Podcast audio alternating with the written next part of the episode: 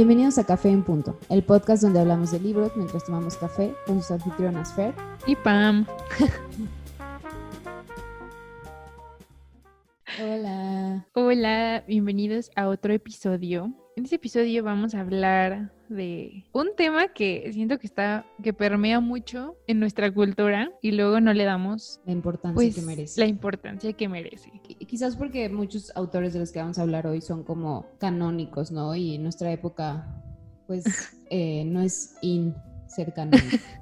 no, y como que son pesados, más o menos. Pero bueno, Vamos a hablar un poquito de literatura rusa, enfocándonos quizá que es más como siglo XIX, como a mediados del siglo XX, porque es mucho. Entonces, vamos a tratar de acortarlo un poquito. Y pues empezando con los más conocidos, los más famosos, las estrellas. Los dos pilares de la literatura rusa. Así es, que son pues Tolstoy y Dostoyevsky. Mm. Que bueno, creo que todo el mundo habla de ellos, todos los conocen. No muchos hemos leído sus libros. no. Sí, como que son estas figuras, incluso por sus fotos, ¿no? Estos dos hombres barbones sí. que dominaron básicamente la segunda mitad del siglo XIX en Rusia y que tuvieron mucha incidencia en el resto de la literatura occidental. Sí. Y pues, son cuasi, bueno, son contemporáneos, ¿no? Pero eh, Dostoyevsky es un poco más viejito. Sí, quiero que también son, o sea, sus obras son de esas obras que igual se han quedado tan en la cultura que vemos referencias de ellas en un buen de lados y quizás a veces no, no las podemos identificar. Ajá, exacto. Ya es como tan de la cultura pop como esta idea de aventarse al tren como Ana Karenina. Exacto, o del el asesino que se arrepiente, ¿no? Como Raskolnikov. Y... En Crimen y Castigo. Sí, exacto, como que hay, es un poco, son estos, estos libros gigantes, ¿no? O sea, de una época donde la novela quería abarcarlo todo, ¿no? Donde había esta confianza en el lenguaje y tenemos estos mamotretos, ¿no? Como La Guerra de la Paz, como Crimen y Castigo, incluso en Inglaterra, ¿no? Eh, sí. O Sir Walter Elliot. Eh, Sí, son esas novelas enormes que justo, o sea, caen dentro del realismo literario. Como que quieren capturar cada parte de cada escena, de cada personaje, todo. Sí, quizás luego como que este movimiento se volvió hiperrealista, ¿no? Y tenemos novelas como la de Emil Solá, eh, Nana, ¿o cuál era? Sí, pero sí, Sí, sí, sí, recuerdo. Y el educación, una educación sentimental. De Flaubert. De él también, ¿no? Ajá. Ah, de Flaubert, sí. Y todas de alguna forma, eh, Balzac, ¿no? Como que emanan de la misma búsqueda, ¿no? Sí, justo. Pero bueno, este es este todavía cuando Rusia todavía era un imperio y pues estaban los zares y toda esta onda. Antes de la revolución rusa. Antes de la revolución, justo. Y quizás también es un poco como, no sé, medio romanticismo ruso a su manera. Sí, yo creo que justo, bueno, en Dostoyevsky es claro algunos ideales, ¿no? Eh, algunas concepciones súper religiosas. Y... Sí, ¿no? Y entonces también como que la culpa está muy, como que muy impregnada en la novela, ¿no? O sea, justo es como este el suicidio de Ana Karenina es como eso, ¿no? Como el arrepentimiento de todo lo que hizo. Y que al final de cuentas, pues ella es la culpable. Está muy feo. Pero sí. Igual podemos hablar un poco más de cada uno de ellos, mm, empezando por Tolstoy. Digo, a Dostoyevsky, empezando por Dostoyevsky, cronológicamente. Sí, sí, sí. Que también, ahora que estaba haciendo notas para el podcast, vivieron muy poco, eh, todos excepto Tolstoy, ¿no? Que fue como el más longevo. Pero Dostoyevsky vivió 60 años. Y bueno, quizás no era tampoco para la época. Pero no, quizás no es tampoco. pero bueno, eh, Dostoyevsky nace en 1821 en Moscú. Ok, sí. Y hay como, escribió mucho, ¿no? O sea, fue un escritor muy prolífico y aparte escribía, no solo escribía narrativa, ¿no? Escribía ensayos, mm, tiene algunos textos autobiográficos y quizás sus obras más conocidas, yo solo he leído Crimen y Castigo, que es como la primera obra que le da un poco de fama, de 1866. Pero también es súper conocido por El Idiota, por los hermanos Karamazov y por Demonios, que son obras posteriores. ¿Tú no has, solo has leído Crimen y Castigo entonces? Solo he leído Crimen y Castigo. Dos veces, pero... ¿Por qué? Porque me encantó. Y de hecho, eso es una de las grandes mentiras. Yo tenía mucho miedo de leer a, Dostoyevsky, ¿no? Y ya había leído a Tolstoy antes. Creo que Tolstoy sí vive un poco, sí tiene un poco de verdad todo lo que dicen de que es súper denso. Y no, o sea, yo genuinamente puedo confirmar que Tolstoy es denso, ¿no? Pero Dostoyevsky es mucho más dinámico, ¿no? Es un narrador mucho más amigable, es mucho más el estilo de Dickens, ¿no? O sea, es mucho menos... Obviamente tiene textos complejos que tienen un buen de eh, filosofía y religión, pero tiene estas escenas súper melodramáticas que de alguna forma vuelven el texto muy asequible, ¿no? Algo que quizás eh, Tolstoy no tiene. No tanto. De hecho, yo creo que toda la dramatización de lo que, o sea, hay cosas muy trágicas, ¿no? En Ana Karenina, como cuando se vence al tren, pero de alguna forma no es tan dramático como lo hemos hecho parecer, ¿no? Ya en la cultura mainstream. Sí, no, y es que también la adaptación que hicieron con esta Kira Knightley. Súper teatrical. Teatrical. Súper teatral, sí, Teatral. y ¿sabes en dónde también aparece mucho esa escena? Que yo me acuerdo que fue la primera vez que yo lo escuché y como que dije de qué está pasando. Fue en la novela de la insoportable levedad del ser de este. Kundera. De Kundera, ajá. No lo sí, ahí. Tiene cosas interesantes. Pero bueno, esta novela que, digo, en su momento a mí me gustó bastante. siento que ya después es mucho el mame. Pero ahí, o sea, esa escena está muy presente. ¿no? Y ahí fue cuando fue mi primer encuentro. Y pues obviamente después vi la adaptación de Kira Knightley. Y que también hay una con Vivian Lee, que es la actriz que hizo Scarlett O'Hara. Ay, eso no lo he visto, pero me gustaría mucho verlo. Pero sí, justo porque, bueno, Ana Karenina, yo tardé como seis meses en leerlo. Es enorme. Exacto, es enorme y es complicado, no es muy denso, hay muchas partes que son solo descripción de los trabajos del campo, etcétera. Ajá. Y con Dostoyevsky no, o sea, Crimen y Castigo probablemente lo leí en una semana y luego lo leí en unas vacaciones y el siguiente semestre tuvimos que leerlo para una clase, entonces dije, bueno, lo leeré otra vez. Es una novela, lloré mucho, ¿no? O sea, tiene como muchos momentos y de hecho eso es muy, por ejemplo, la época en la que Dostoyevsky escribe esto, que es 1866, este libro tiene una gran carga cristiana, ¿no? O sea, tiene un, mensaje de, de, redención y tiene como muchas... Eh, alegorías a la vida de Cristo. Ok, que pues es medio lógico, ¿no? Por la época y que el régimen era súper ortodoxo. Justo es lo contrario de lo que pasaba con Tolstoy, ¿no? O sea, Tolstoy en esa época era súper anti-religión. Y de hecho, pues era un poco la crítica que recibía Dostoyevsky al respecto, ¿no? Porque Dostoyevsky como que siempre metió estos trasfondos religiosos, filosóficos en sus obras. aunque es una obra muy transgresora porque Crimen y Castigo básicamente trata de un asesinato, ¿no? Y creo que no les estoy spoilando nada porque pues esto se escribió hace 200 años. Pero...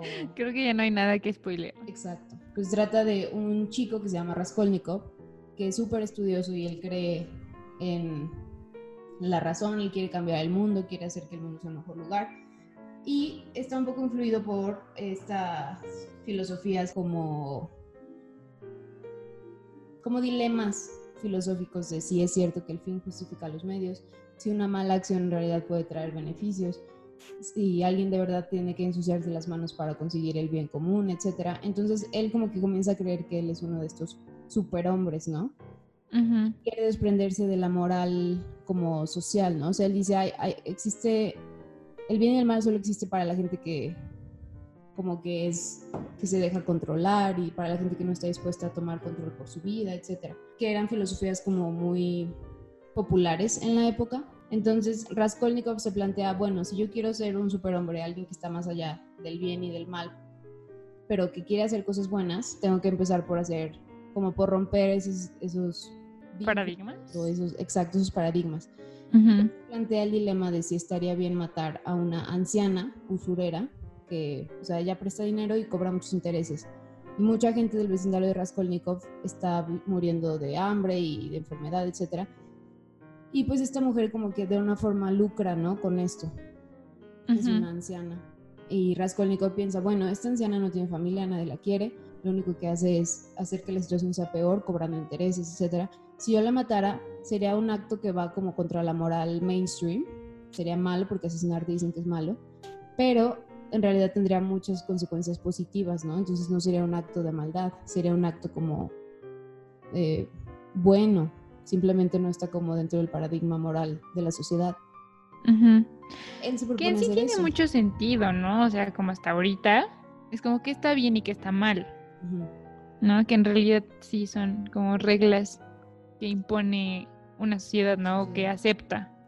Y es es un poco, a mí me parece como un libro muy actual porque incluso son estrategias que se planteaba el nazismo, ¿no? O sea, si tú le preguntabas a Hitler qué quería hacer con el mundo, Hitler no te iba a decir, quiero que, el, o sea, quiero hacer cosas malas. Quiero acabarlo, ajá. Exacto, te va a decir, tengo una idea del mundo buena y para eso hay que cometer actos atroces, pero son para un fin común, ¿no? Que es el, Exacto, pero vale la pena.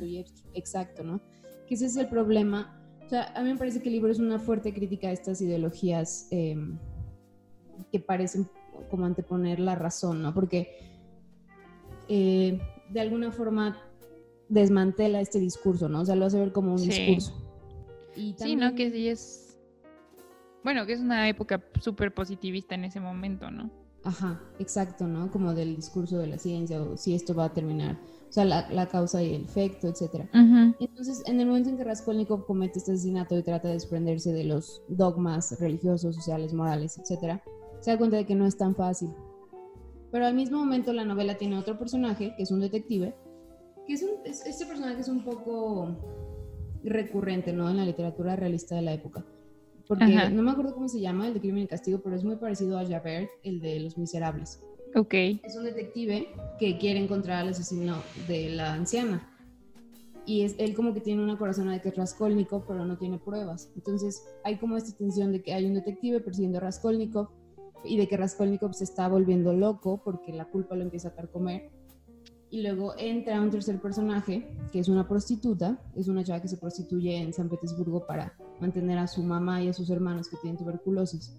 Entonces Raskolnikov empieza a comparar su vida con la de ella, o sea, él, él empieza a pensar, yo cometí un acto de maldad solo para probar que yo soy superior moralmente, y ella comete un acto de maldad, o sea, malo, que es prostituirse, pero en realidad ella sí lo hace para un bien común, ¿no? O sea, ella se sacrifica y yo no me sacrifiqué a mí, yo sacrifiqué a alguien más.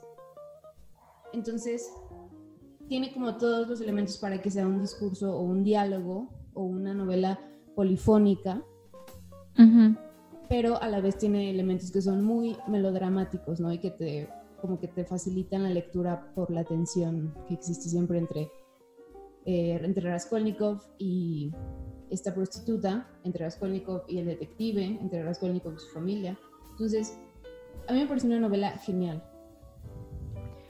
Wow. Necesito leerla. Yo soy de las personas que, que, le han huido a esta gran novela. Y es que también sí existe eso de. O sea, a mí me parece una novela súper entretenida. O sea, obviamente tiene temas densos y obviamente lloras y te quedas pensando en tu existencia, pero es súper entretenida y creo que eso es algo que olvidamos de estos autores. No es como Dickens, o sea, en Dickens hay cosas que son de telenovela, ¿no? Sí. y a veces queremos ponerlas de lado para resaltar lo académico, pero en realidad creo que son autores muy asequibles. Sí, justo. Que después es, es esto como que, que dices de la parte emotiva de la obra va a ser algo que van a defender mucho después como la siguiente generación de escritores en Rusia. Exacto. Y también, algo que estaba pensando ahora, que se me pasó pensando en autores rusos, fue Vladimir Nabokov.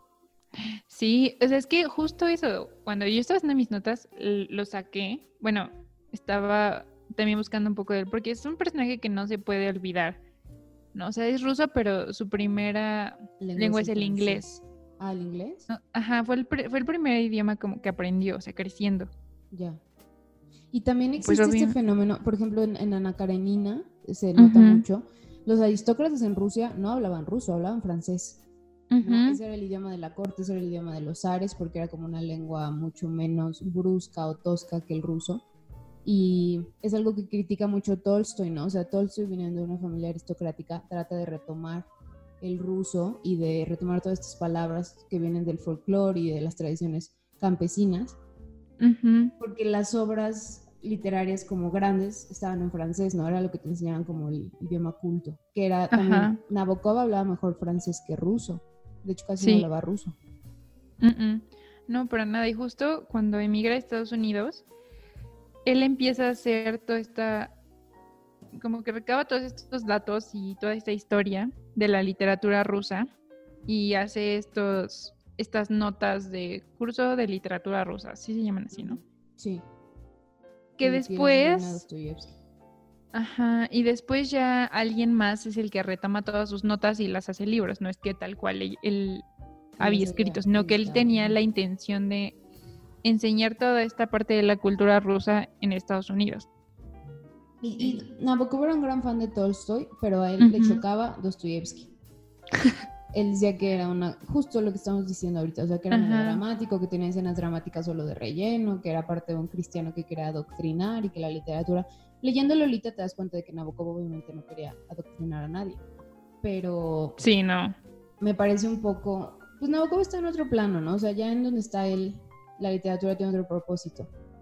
Pero ¿sabes qué se me hace curioso?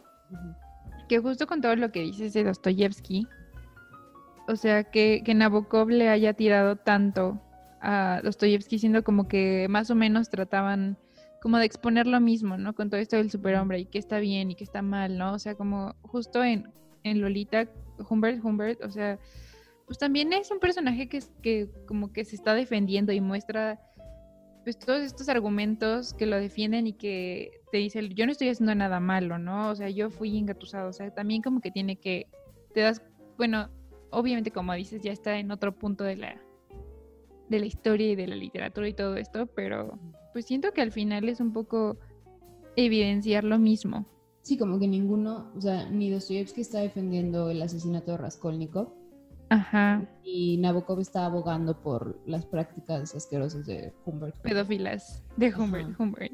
Pero creo que en Dostoyevsky es mucho más claro, ¿no? O sea, como que existe una narración que. Eh, y aparte la redención completa del personaje, ¿no? O sea, y en eso es una novela súper decimonónica, es un viaje del héroe. Y al final, pues Raskolnikov sirve una sentencia en Siberia, pero eh, lo va a visitar. No me acuerdo cómo se llama esta chava, ya no le quiero decir la prostituta, pero bueno. la prostituta lo va a visitar a Siberia. Y, Mejor, ok. Pues se arrepiente de su crimen, ¿no? Y sabe que aunque no, mm, quizás no signifique nada, pero él quiere cumplir la sentencia por este asesinato. Y pues en Lolita no hay como una redención, ¿no? O sea, ni siquiera es posible porque justo lo que evidencia Nabokov es como, no sé, o sea, la vacuidad de los discursos o el lenguaje, ¿no? O sea, evidencia cómo puede funcionar el lenguaje y un lenguaje tan perverso como ese, cómo puede volverse un discurso aceptado. Sí, justo. Pero sí, no sé mucho de la vida de Nabokov, de hecho solo leí Lolita. Sí, yo también solo he leído Lolita. Y me cuentan que tiene libros mucho más fuertes, ¿no? Sí, creo que hay uno que se llama Nim, que también tiene muy buenas críticas. Sí, justo. Y bueno, o sea, ya saliendo de esta época como que es el siglo de oro de la literatura rusa, como que en estas periodicidades de tiempo que a veces queremos ponerle estos movimientos, pues sigue esta... es difícil porque obviamente siempre se van a escapar. Pero bueno, siguiendo esta, esta como línea del tiempo, luego sigue un poco del simbolismo y el modernismo y las vanguardias. Y ahí ya entra este Chekhov. Chekhov, sí. Que he leído algunos cuentos de Chekhov y eh, la obra de teatro de ¿cómo se llama? ¿Los cerezos? El jardín de los cerezos. El jardín de los cerezos, sí. Sí, que de hecho Chekhov es también curioso porque, por ejemplo, Chekhov, cuando nace Chekhov ya había nacido Tolstoy. Y cuando Chekhov muere, Tolstoy seguía vivo. o sea, Tolstoy vivió un buen, vivió como 90 años. Sí, estaba grande. Y Tolstoy se murió algo joven, ¿no? Como a los 50. Ajá. Pero a los 46, algo así, no me acuerdo. Pero que Chekhov de alguna forma es un personaje curioso, ¿no? Porque él era doctor y siempre decía como, mi esposa es la medicina, pero mi amante es la literatura. Y de todos modos revolucionó la forma de hacer cuento y teatro y para él solo era un Y nadie recuerda sus, sus prácticas de doctor. Exacto. Escojan bien su carrera, chicos. Chicos. Eh, sí. No sé, a mí recuerdo mucho que cuando leí El Jardín de los Cerezos, hablábamos mucho de del extrañamiento, ¿no? Que también es un poquito posterior, no tanto que ya entra más bien dentro del formalismo ruso con este Viktor Shlovsky, que es, que es uno de los fundadores, ¿no? En Rusia, que era la Sociedad para el Estudio de la Lengua, no, del lenguaje poético. Bueno, entonces él es de estos fundadores y aquí entran unos personajes que seguramente todos reconocen porque sus profesores de español se los dieron, pero es este Roman Jacobson, ¿no? Y este Vladimir Prop, que a mí me encantan los nombres rusos. Yo creo que es uno de mis sueños tener un novio que se llame Vladimir. ¿Eh? Vladimir. O Dimitri, me encanta. Pero bueno, a mí se me hace muy cool porque digo, esta onda del extrañamiento, que es un poco posterior, pero también obviamente ya le toca un poco a, Chekhov, que es esta onda como de hacer notar que lo que estás contando es ficción, ¿no? Entonces, o sea, no se trata como del objeto, sino de lo que te hace sentir el objeto. Y también ahí entra esta, esto que nos hacen aprendernos de las funciones de la lengua y que ahí entra lo del lenguaje poético y como que su función es conmovernos y hacernos sentir y todo esto. Entonces, como que esta onda del extrañamiento es como, ¿cómo lo podríamos explicar? Pues es como una técnica como para hacer difícil algunas formas dentro de la narrativa, ¿no? Es como... Bueno, Victor Schlov decía que en sí, como esto de la, la percepción, el proceso de la percepción no es estético. Ya. Y como que tiene que haber un punto de tensión o que te rompa y que te saque de onda y que digas, ok, esto no es real, esto no pasa, ¿no? O sea, como obvio eso, que era totalmente lo contrario que hacían Dostoyevsky y Tolstoy, que querían hacer todo muy real, como dar cuenta de lo que ellos cuentan puede pasar, ¿no? Y está dentro de nuestra cotidianidad. Y lo que hacen todos estos escritores de este periodo es justamente lo contrario, ¿no? Poner algunos elementos que te saquen y que despierten quizás como esa crítica en ti, como para hacer más claros críticas que se están haciendo, no sé, al régimen y cosas así, ¿no? O, a la sociedad, o todo esto. Ya. Sí, como que es, algo un poco eh, desfamiliarizante, ¿no? O sea. Exacto, justo es como la otra palabra que usan para este término. Heimlich. Lo Heimlich. No, también la desautomatización, o sea, porque dicen como que como espectador, como que está sentado pasivamente recibiendo. ¿No? O sea, y que entras como en un proceso tal cual de automatización en el que sabes lo que está pasando. Sí. O sea, tal cual, o sea, la, línea de la narración. Y esto es precisamente romper con esto y ser un poquito más críticos con lo que pasa. Y de ahí también nacen todas estas vanguardias con lo del absurdo que hablábamos un poquito el podcast pasado con Beckett y esperando a Godot. ¿No? O sea, son cosas que no parecen con mucho sentido, pero son importantes para hacer una crítica.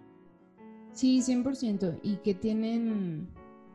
Es curioso, ¿no? Que en esta época e, este, estuviera pasando esto en Rusia, ¿no? O sea, es quizás como, como esta alarma o este, como de, dense cuenta, ¿no? O sea, hay Amiga, date cuenta. eso.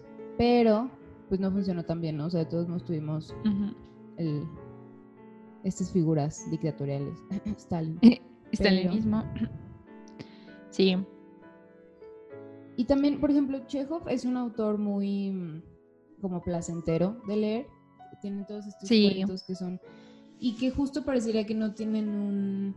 que rompen por completo, ¿no? O sea, no son un cuento para contarte una historia y pasa algo interesante, ¿no? O sea, son cuentos súper contemplativos. Y pues Chekhov influyó mucho en figuras como Virginia Woolf o James Joyce o Catherine Mansfield, ¿no? Mansfield yo creo que conserva mucho esto de lo que tiene Chekhov, ¿no? O sea, que quizás es un pedazo de una conversación y de repente el personaje se da cuenta de algo, ¿no? O sea, una pulsera, un arete, algo de su acompañante y, lo contempla y, y, esta forma de ver algo diferente es, produce este efecto como desautomatizante, ¿no? Pero sí. te quedas con una sensación como de como que no sabes bien qué onda, pero no es, no, no es un shock, ¿no? O sea, es nada más una... Sí, algo como que te saca de la narración, que dices, ok, esto no encaja del todo, ¿por qué pasa esto? Exacto. Que siento que también es algo que hereda mucho, por ejemplo, Cortázar.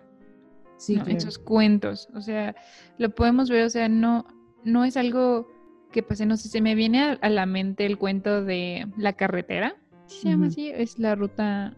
pero bueno, es, es esta historia en el que coches se quedan atorados en el tráfico y no se pueden mover, pero pasan días y días, ¿sabes? No es como un tráfico de una hora o dos.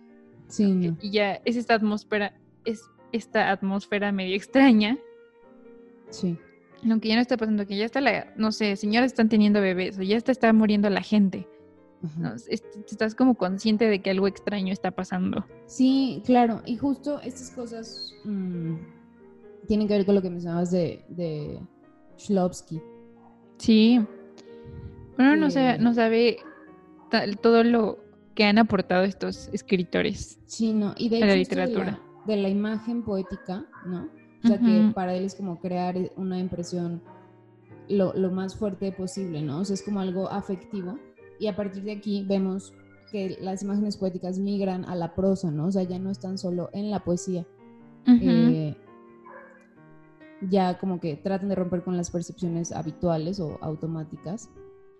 Y para ellos justo ese es el propósito del arte, ¿no? O sea, como dar la sensación de las cosas como son percibidas, pero no como, no como tú sabes que son, sino como las percibes, ¿no? Esa es como la... Sí, exacto, y que en sí es lo, que decían, ¿no? Que no, no importa el objeto, sino lo que transmite el objeto o la percepción que tenemos de los objetos. Exacto, y por eso hacer como esta percepción más difícil, o sea, no es solo que veas algo, es como hacerte eh, la tarea de observar difícil, ¿no? Exactamente, y, y, de ahí es lo que vemos un poco, o sea, o sea si, en, si en el cine o en el teatro hay estos efectos visuales, pues en la literatura es la palabra, ¿no? O sea, de ahí es como su herramienta principal. Y también viene un poco con toda la teoría después que saca Pound de que el lenguaje está cargado de sentido. Sí. ¿No? Y que cada palabra significa algo y por algo está ahí. Y que pues ya obviamente ya es algo que super explotan Virginia Woolf ¿no? y James Joyce. Sí. Y que también, mm, ya un poco después en Rusia vemos toda esa experimentación con los mismos principios, pero con una cámara, ¿no? O sea, primero con la fotografía y con el cine. Gráficamente, igual, o sea, los, gráficos en Rusia en esa época es algo impactante que también ha influenciado muchísimas cosas. ¿no? O sea, creo que todos reconocemos este cartel de la mujer con un como megáfono. Ajá, ¿no? O sea, todas estas como herencias gráficas de esta época en Rusia también son súper importantes. Sí, ¿no? Y que luego desembocan en muchas teorías. Em, bueno, como este libro de, Roland Barthes, el de cámara lúcida, ¿no? Que explora como justo el mismo efecto desfamiliarizante pero en la foto, lo que le llama. O George Perec, que también es un autor muy extraño, eh, francés, pero que de alguna forma retoma todo lo que estaban haciendo con el lenguaje los rusos del modernismo y del formalismo y hasta del futurismo. Sí, la verdad es que está súper interesante, o sea, como todas las formas de creación que surgen en esta época en Rusia y que duran súper poquito. Sí, porque digo, o sea... De tiempo, o sea, de, Dostoyevsky es un siglo, o sea, de 1850 a 1950 y tenemos tantas vanguardias, ¿no? O sea, o sea, hasta se establece el canon y se rompe el canon en un siglo. Sí. Y se, y como, y se vuelve, ¿no? O sea, como un poquito, porque justo después de todas estas vanguardias, también regresamos al, al imaginismo ruso, que se supone que reivindicaba la imagen o la metáfora sobre el símbolo. y se regresa un poco a esto de la poesía tradicional y vemos novelas como Doctor Shivago de Pasternak. O sea, que también retrata toda esta parte de la revolución, pero yo creo que ahí sí como que en forma lo hace un poquito más parecido a Dostoyevsky o Tolstoy que lo que ya había hecho, no sé, Chejo o Bulgakov. Exacto. Sí, 100%. Y creo que también tiene mucho que ver con como la turbulencia de la, política y la sociedad rusa, ¿no?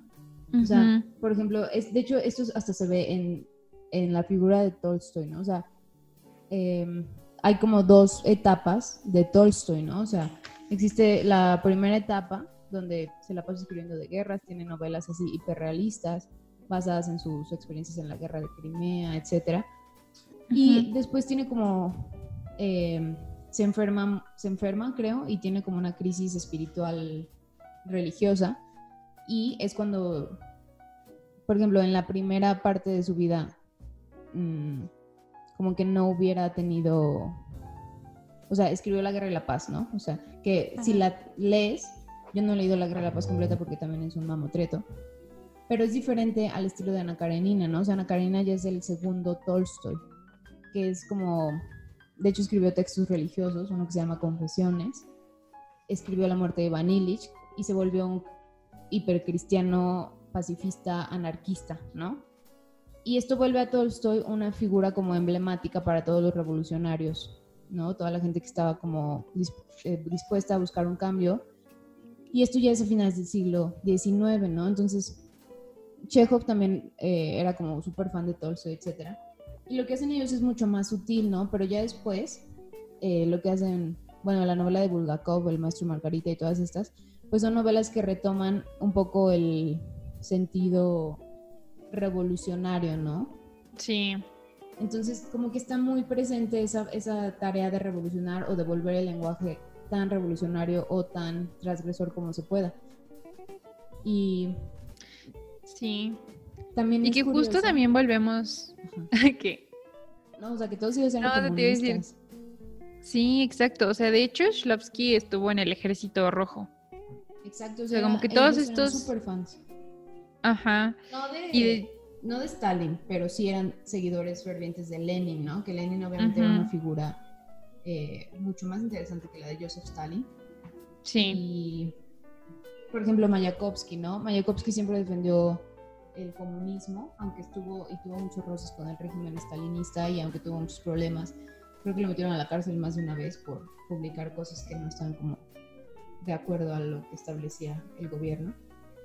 Sí, justo, o sea, creo que lo importante también como de todos estos escritores es que no no tomaban partido Sí, exacto, no eran como partidistas, ¿no? O sea, como que sí eran personas súper críticas de lo que pasaba y obviamente lo reflejaban en su obra, y no ponían como al bueno y al malo, ¿no? O sea, como que volvemos a otra vez a esta discusión, ¿no? Igual en Doctor Shivago, o sea, como que se presenta, es una historia súper larga desde la primera revolución, bueno, inicios de la revolución rusa, que es la revolución de octubre y, y lo de...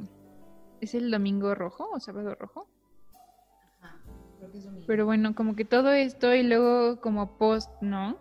O sea, ya cuando, o sea, pues todas las carencias que empieza a tener la sociedad, o sea, debido al nuevo régimen, la persecución de los artistas y de los escritores, o sea, como que es mucho retratar esta parte y que a su vez este Bulgakov lo hace pero mucho más pues como con mucho más de esta como técnica del del extrañamiento, ¿no? O sea, como con el gato y como con escenas un poco extrañas. Yo diría que Bulgakov ya es mm, surrealista, ¿no? Sí. Y yo he leído dos novelas de Bulgakov, la del maestro Margarita y otra que se llama Corazón de Perro. Que yo he leído el maestro. Ajá, y el, y el maestro es curioso porque Bulgakov la escribe en 1928 y dice como, fuck, esto es una súper crítica sátira de el régimen soviético. Me van a matar, porque él también había tenido muchos problemas con eso. De hecho, se rumora que, Stalin, que Stalin era fan de, de cómo escribía Bulgakov, pero siempre le decía de que, güey, no te voy a meter a la cárcel porque eres muy talentoso, pero obviamente no vas a presentar obras. O sea, lo metieron en varios teatros y presentó algunas. La del corazón de perro creo que sí la publicó porque es un libro mucho más, como que deja más a la imaginación, ¿no? O sea, se trata de un científico que hace experimentos y le pone el corazón de un perro a un humano, pero el humano como que empieza a actuar como perro y es, es, una novela súper chistosa y al final es un poco triste, ¿no? Porque también el perro es pobrecito. Y, pero también es una crítica, pero es mucho menos explícita que el maestro y Margarita, ¿no? Y el maestro y Margarita, él escribe el manuscrito, lo quema, y luego se arrepiente y lo vuelve a escribir y lo guarda. Y Bulgakov muere en 1940, su esposa publica, bueno, su viuda, publica El maestro y Margarita en 1966. Es una novela que tardó como 30 años en ver la luz, 40 años en ver la luz. Y es una novela extraordinaria. Yo creo que también es algo que todo el mundo debería leer, porque es muy, muy buena.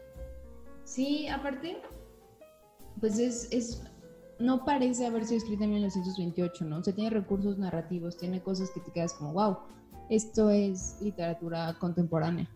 Sí, cañón. Y cuando lo lees, te, como que sientes que lo tienes que volver a leer porque no logras captar todo. Sí, ah, pero es un super libro. Sí, es increíble. Y pues obviamente tiene que ver con que en Rusia estaban todas estas vanguardias, ¿no? En el momento en que... En el momento en el que hacen. Exactamente. Y pues sí, o sea, ya, ya al final de todo esto, pues obviamente los escritores y los artistas empiezan a padecer un buen, porque en 1932 se prohíbe las, las asociaciones artísticas en la URSS. Sí. ¿No? Entonces como que ya pues la sociedad se aleja completamente del resto del mundo y los artistas y los escritores empiezan a ser perseguidos por el régimen porque precisamente porque son enemigos y pues pasa el caso con muchos de ellos como el, como con Bulgakov, ¿no? O sea, que de repente por tener influencias y contactos con el régimen no les pasa nada, pero pues hay una censura muy grande y muchas novelas no ven la luz. Exacto. Y yo creo que el punto de quiebre es este, esta, este año que dices, 1933, ¿no? Porque, por ejemplo, Vladimir Mayakovsky, que era también un, gran poeta de, del futurismo, de hecho, él y otros amigos suyos firmaron un manifiesto futurista que se llamaba Una bofetada al gusto público. Eh, ese fue como... ellos querían decir como nos vale madre lo que la gente piensa, nosotros vamos a hacer poesía futurista, ¿no? Y empieza está de la mano con todos estos pósters y estas cosas que tú mencionabas, ¿no? Que son de que el futuro es hoy y viene lo mejor, etc. Y ellos empiezan a hacer este tipo de poesía, que también Vladimir Mayakovsky es súper famoso, es un poeta muy querido por la gente.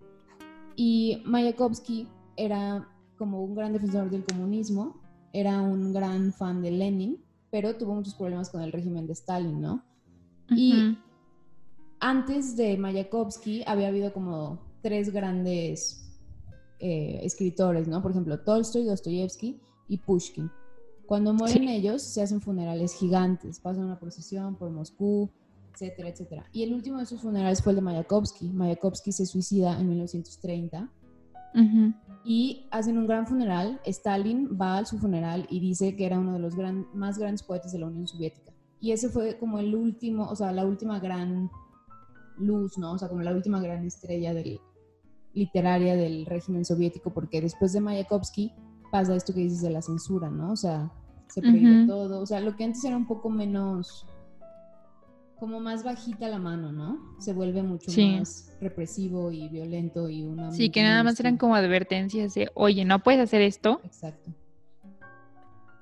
Sí, se vuelve de que no, o sea, literal no. ya sé, pero es es súper interesante, ¿no? Como ver las dos caras de la moneda. A mí esta parte de la historia de Rusia me encanta. Sí, es súper interesante. O sea, como que toda la parte de la revolución, o sea, desde el lado de los Ares y, y desde todo el lado de la revolución rusa y de el ejército rojo se me hace súper interesante. Igual todas, toda la producción cultural que salió de esta época a mí se me hace increíble.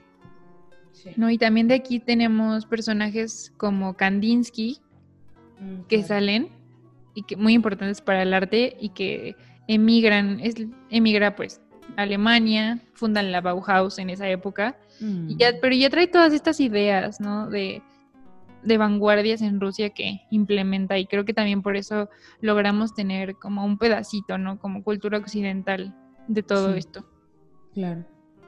Sí, o sea, es increíble pensar el, el número de artistas que están coexistiendo y viviendo en, en Rusia en esa época.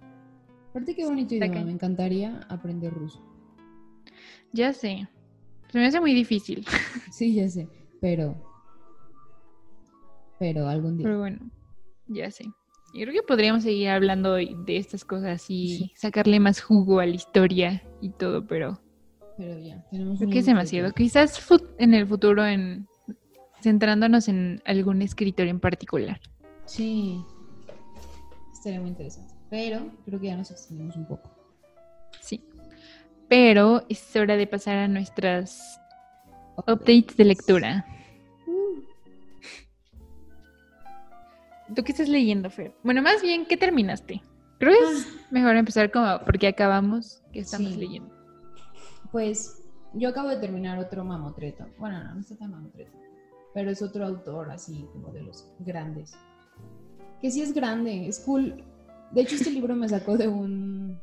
Como que había estado leyendo algunas cosas, pero a veces las dejaba. O sea, siento que había Ujú. estado así en un reading slump medio desde hace seis meses. pero acabo de terminar Luz de Agosto, Light in August, porque es agosto y me pareció adecuado, de William Faulkner. Nunca había leído nada de Faulkner, pero eh, me encantó.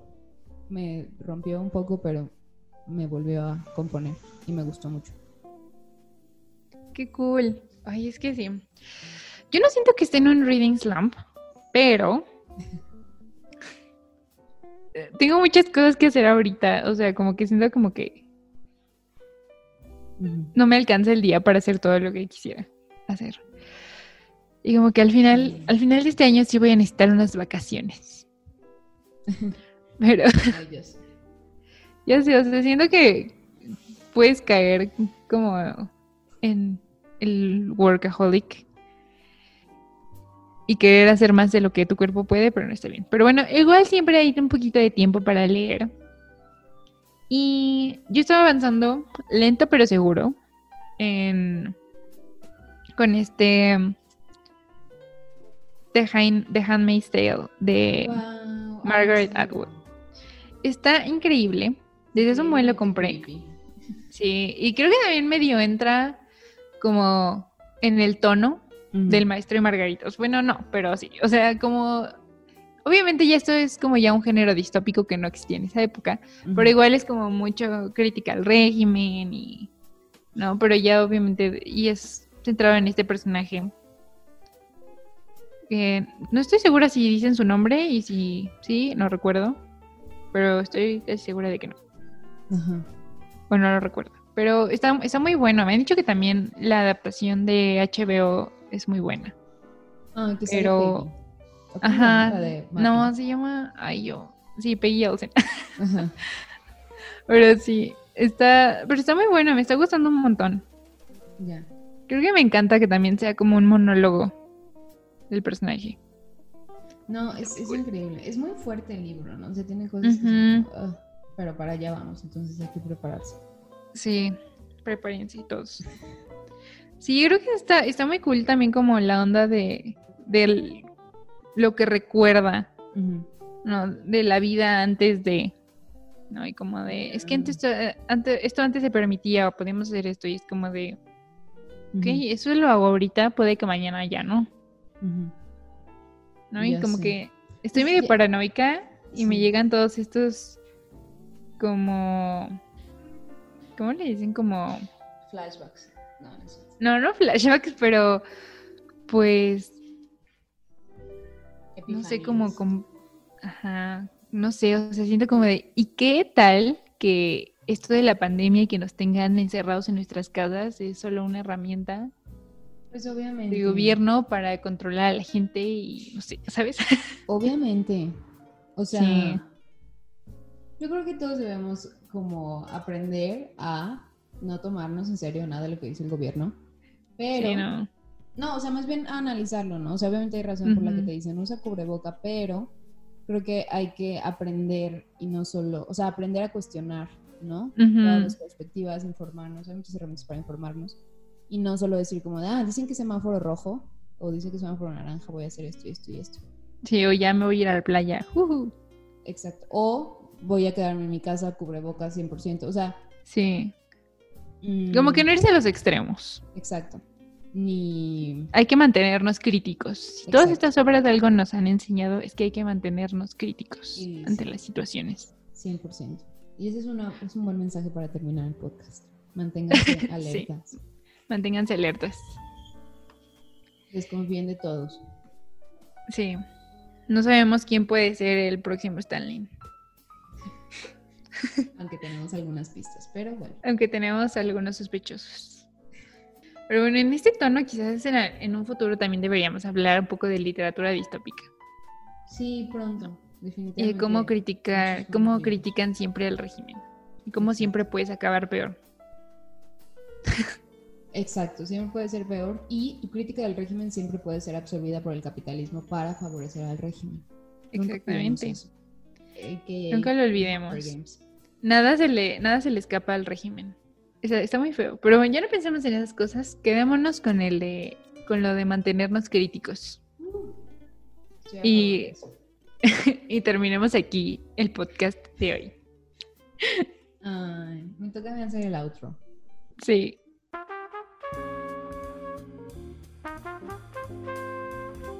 Esto fue Café en Punto con sus anfitrionas Pam y Fer. Gracias por escucharnos hablar de libros. Hasta el próximo episodio. Adiós. Adiós. Bye.